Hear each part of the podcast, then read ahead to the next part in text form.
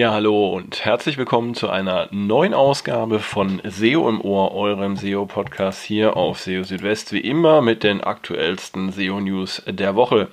In dieser Woche ein Schwerpunkt, wie sich schlechte Bewertungen und Kommentare auf die Rankings auswirken können. Außerdem gibt es noch ähm, einige weitere interessante Themen in dieser Ausgabe, zum Beispiel Fehlende mobile Meta-Descriptions können die Umstellung auf Mobile First verzögern. URL-Wechsel kann helfen, wenn eine URL zuvor nicht indexiert wurde.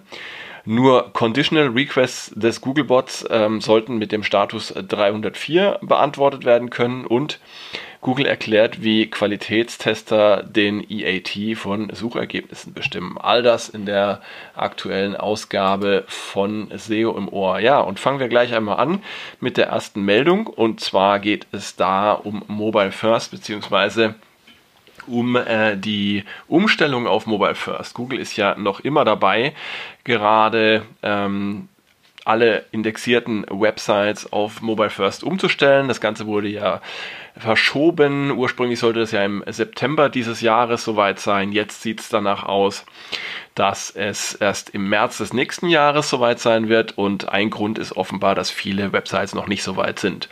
Und ähm, dafür kann es eine ganze Reihe von Gründen geben. Ein möglicher Grund ähm, kann es kann sein, dass ähm, auf der mobilen Version einer Website Metadaten wie zum Beispiel Meta-Descriptions fehlen. Denn das kann dann letztendlich dazu führen, dass ähm, die Website, wenn sie dann auf Mobile First umgestellt wird, ja anders erscheint in den Suchergebnissen. Wenn die Meta-Description fehlt, dann ähm, sucht sich Google normalerweise selbst die ähm, passende Textstellen zusammen und das kann natürlich ein anderes Ergebnis ähm, dann äh, liefern als zuvor. Häufig auch ein weniger gutes Ergebnis. Und ja, in diesem Fall kann äh, dann auch tatsächlich die Zahl der Klicks rückläufig sein. Ja, und weil das so ist, ähm, ist Google eben bei manchen Websites auch noch etwas zurückhaltend, was die Umstellung auf Mobile First angeht. Das hat jetzt auch John Müller auf Twitter bestätigt.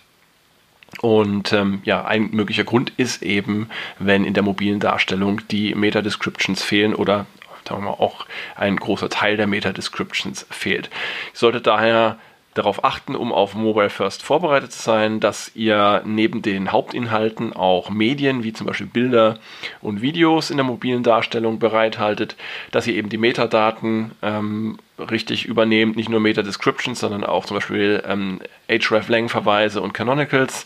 Und auch die internen Links sollten natürlich entsprechend passen. Und ja, eine relativ sichere Methode, um all das ähm, auch zu berücksichtigen, ist die Verwendung von Responsive Design, denn dann gibt es tatsächlich nur eine Version der Website, die dann je nach Gerät optimal dargestellt wird eine interessante Meldung auf, äh, oder beziehungsweise ja, ein interessanter Tipp, auf den ich gestoßen bin in dieser Woche, bezieht sich auf URLs, die lange Zeit nicht indexiert werden von Google. Also ihr kennt wahrscheinlich ähm, alle oder die meisten von euch kennen das Problem. Ihr habt bestimmte URL auf eurer Website und äh, Google indexiert sie einfach nicht, obwohl ihr alles Mögliche schon versucht habt, obwohl ihr zum Beispiel äh, die URL in der Google Search Konsole eingereicht habt, äh, obwohl ihr die URL auch inter intern verlinkt habt, sie in Sitemap eingetragen habt und so weiter. Alles hilft nicht. Ja, und eine Möglichkeit, ähm, Google vielleicht doch noch dazu zu bringen, ähm, die URL ähm, zu indexieren, ist es einfach die URL zu ändern ähm, und dann äh, die neue URL einzureichen. Ähm, das funktioniert aber sehr wahrscheinlich nur in dem Fall, in dem äh, die ja, vorherige URL eine Zeit lang von Google nicht indexiert werden konnte, weil sie zum Beispiel auf NoIndex stand oder weil sie einen 404-Fehler geliefert hat. Denn äh, ja, wie John Müller auf Twitter schreibt, kann es dann passieren, dass Google sich sozusagen daran gewöhnt, dass eine URL nicht funktioniert und ja, dann kann es eben zu solch einer ähm, Verzögerung bei der Indexierung kommen. Das heißt also, wenn ihr solches, äh, solche Situationen habt, dann versucht einfach mal die URL äh, zu ändern, sie einzureichen und vergesst dann natürlich auch nicht eine Weiterleitung einzurichten und auch entsprechende Änderungen auf der Website vorzunehmen, sprich ähm, die internen Links anzupassen, äh, auch die Sitemap anzupassen und ähm, auch die anderen Stellen, an denen eben die URL sonst noch vorkommt. Ähm, jetzt kommen wir zu einer etwas technischeren Meldung, die ich aber auch spannend finde, weil sie sicherlich auch den einen oder anderen ähm, betreffen dürfte. Und zwar geht es um den HTTP-Status 304. Von dem ist nicht so oft die Rede.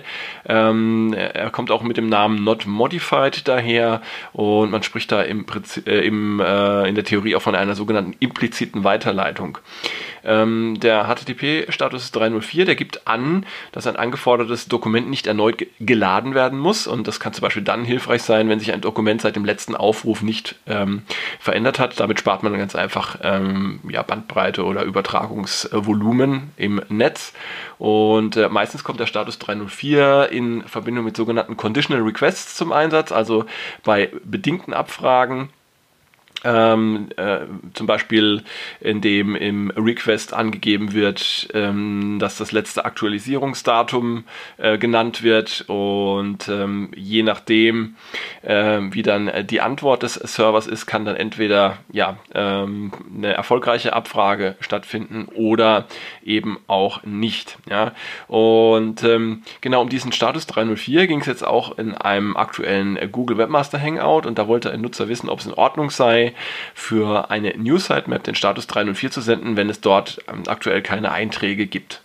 Und die Antwort von John Müller finde ich sehr interessant, denn er sagte, das Senden des 304-Status kann tatsächlich dazu führen, dass Google ein Dokument oder eine Seite nicht indexiert. Denn äh, Google oder Googlebot verwendet beim Crawlen sowohl normale Requests als auch eben diese Conditional Requests, diese bedingten Requests. Und nur für letztere sollte man ein 304 senden äh, denn erhält Google für einen nicht bedingten Request einen 304, dann wird das Dokument nicht abgerufen mit der Folge, dass es dann äh, möglicherweise nicht indexiert wird. Und das gilt nicht nur für das Abrufen von Sitemaps, sondern auch für alle von Googlebot abgerufenen Dokumente und Ressourcen. Ähm, ja, und äh, eine nicht äh, vorübergehend nicht äh, verfügbare Sitemap ist für Google weniger problematisch, denn Google kann auch ohne Sitemap crawlen, aber bei anderen Dokumenten kann es dann schon entsprechend unangenehm sein, wenn die dann einfach nicht indexiert werden. Ja, und jetzt kommen wir schon zu einem der Kernthemen dieses Podcasts. Und zwar geht es um äh, Bewertungen. äh, und den äh, Einfluss auf, ähm, auf eine Website. Insbesondere geht es hier um negative Bewertungen. Ja, ähm, es ist natürlich durchaus möglich, dass ähm, eine Website ähm, Bewertungen erhalten kann, sowohl positive wie auch negative. Und dabei gilt, einzelne schlechte Bewertungen ähm, stellen normalerweise ähm, keinen Grund für schlechtere Rankings dar. Also das wurde im Webmaster Hangout vom 4. August so erklärt. Ähm, das ganze, äh, die ganze Diskussion fand äh, vor dem Hintergrund statt, dass es vor zehn Jahren mal einen Fall gab eines Online-Händlers, der versucht hatte, durch ähm, ja, bewusst schlechte Behandlung seiner Kunden viel Aufmerksamkeit zu erregen, dann viel negatives Feedback zu erzeugen und damit seine Rankings in Google ähm, zu verbessern. Also nach dem Motto nur ähm, keine Nachrichten äh, sind schlechte Nachrichten und ähm, ja im Zweifelsfall schlechte Publicity hilft dann äh, trotzdem weiter. Google hatte aber damals mit der Einführung von bestimmten Algorithmen reagiert, ähm, die dafür sorgen, dass Websites mit einer schlechten User Experience abgewertet werden. Ähm, nun, äh, in der heutigen Zeit ist es so, laut John Müller, einzelne negative Bewertungen ähm, sind wohl noch kein Grund für schlechtere Rankings, aber wenn es viele solche Signale gibt, dann kann Google diese durchaus auch berücksichtigen. Und äh, im Hinblick auf den äh, im Jahr 2010 aktuellen Fall ähm, sagte Müller, äh, seitdem habe sich vieles äh, geändert und die damals eingeführten Mechanismen würden so wohl nicht mehr greifen. Ja, nichtsdestotrotz, ähm, Rankings hin oder her, man sollte negative Bewertungen auf jeden Fall ernst nehmen denn es sind ja auch ähm, tatsächlich dann äh, Rückmeldungen, die man von Kundinnen und Kunden hat und ähm, die sich da die Mühe machen, entsprechend auch Bewertungen abzugeben. Man kann sie oder sollte sie als Anlass für Verbesserungen nehmen und ja, letztendlich geht es auch um Kundenzufriedenheit. Also ähm, Bewertungen ernst nehmen und möglichst auch äh, beantworten. Und ja, gleich noch äh, zur anderen Kernmeldung ähm, dieses Podcasts. Und zwar geht es um Kommentare im Content. Ähm, wie wir wissen, können Kommentare die Darstellung einer Website in der Suche beeinträchtigen. Auch die Rankings können davon betroffen sein, denn Kommentare gelten erstmal grundsätzlich ähm, äh, ja, oder zählen zu den Inhalten einer Website, egal ob sie jetzt von Nutzern erstellt wurden oder nicht. Und ähm, wichtig ist aber dabei die Platzierung. Ähm, Das heißt also Kommentare, die sich jetzt äh, weiter unten auf der Seite befinden, und das ist ja normalerweise der Fall, die zählen dann ähm, etwas weniger als Inhalte im Kernbereich der Seite. Ähm, das gilt also nicht nur für Kommentare, sondern es gilt für alle Inhalte. Und ähm, ja, darauf muss man natürlich achten. Also gerade dann, wenn Kommentare ja einen etwas zentraleren Platz auf einer Seite einnehmen und äh, wenn dann noch ähm, ja, potenziell äh, schädliche Kommentare im Sinne von nicht jugendfreien Kommentaren abgegeben werden, die dann möglicherweise auch nicht zum Thema der Seite passen, dann kann man tatsächlich Probleme mit Googles Safe Search Algorithmen bekommen. Das hat ähm, der Gary Elias im äh, SEO-Podcast Search of the Record in der neuen Ausgabe ähm, erklärt. Also SEO-Podcast, den Google ja jetzt seit einer Weile rausbringt. Und ähm, ja, da muss man eben schauen. Ähm, Kommentare äh, sollte man regelmäßig überwachen. Ideal äh, ist es, wenn man äh, Kommentare, bevor sie veröffentlicht werden, erstmal checkt, ähm, ob da irgendwas Schädliches dabei ist. Und ähm, ja, genau, wenn dann entsprechend Kommentare abgegeben werden, die potenziell einer Seite und den Rankings schaden können, dann äh, ist es empfehlenswert, diese eben nicht zu veröffentlichen. Und das insbesondere eben dann, wenn Kommentare ähm, ja, in, im zentralen Seitenbereich erscheinen. Inhalte im Footer, äh, das äh, der Vollständigkeit halber auch noch hier erwähnt, ähm, haben entsprechend ein geringeres Gewicht. Also gerade äh, Links werden ja sehr gerne im Footerbereich platziert und ähm, die haben auch ein vergleichsweise geringes Gewicht für Google und es gilt natürlich auch für alle anderen Inhalte, die man so im Footer findet. Ja, und äh, die letzte Meldung, ähm, die finde ich auch ziemlich spannend. Und zwar gab es diese Woche auch von Google einen Blogpost und darin wurde unter anderem auch erklärt, wie die Google Qualitätstester den EAT von äh, Suchergebnissen bestimmen. Also EAT, für alle, die den Begriff noch nicht kennen, ist die Abkürzung für Expertise, Authoritativeness und Trustworthiness, also für Expertise, Maßgeblichkeit und Vertrauenswürdigkeit. Und das Ganze ähm, sind ja Begriffe, die stammen aus den Google-Qualitätsrichtlinien und ähm, ja, werden so ein bisschen eben verwendet, um Websites zu bewerten, beziehungsweise die äh, Suchergebnisse, die Google anzeigt. Und ähm, ja, dieses ähm, EAT, das geistert ja schon äh, seit einiger Zeit durch die SEO-Welt und ähm, es wird auch immer eine Verbindung unterstellt zwischen EAT und Google Core Updates. Entsprechend hoch ist natürlich das Interesse dieses sogenannte EAT, auch wenn es jetzt dafür keine bestimmte Kennzahl gibt, ähm, ähm, auf die man das äh, sozusagen herunterbrechen könnte, ähm, wird natürlich immer wieder versucht, dieses EAT irgendwie zu verbessern. Und äh, ja, wenn man etwas in Richtung EAT äh, unternehmen möchte, dann ist es äh, wahrscheinlich auch ganz gut, sich einmal anzuschauen, wie denn Google sich das so vorstellt, dass die Qualitätstester äh, entsprechend auch das EAT bewerten. Und Dabei geht es vor allem darum, ähm, ob die jeweiligen Seiten, die da betrachtet werden von den Qualitätstestern, die Informationsbedürfnisse der Nutzer erfüllen und wie maßgeblich und vertrauenswürdig die Seiten für das jeweilige Thema äh, der Suchanfrage sind. Und ähm, da gibt es auch ein schönes Beispiel in diesem Blogpost von Google. Und zwar wird ähm, eine Suche nach Rezepten für Karottenkuchen genannt.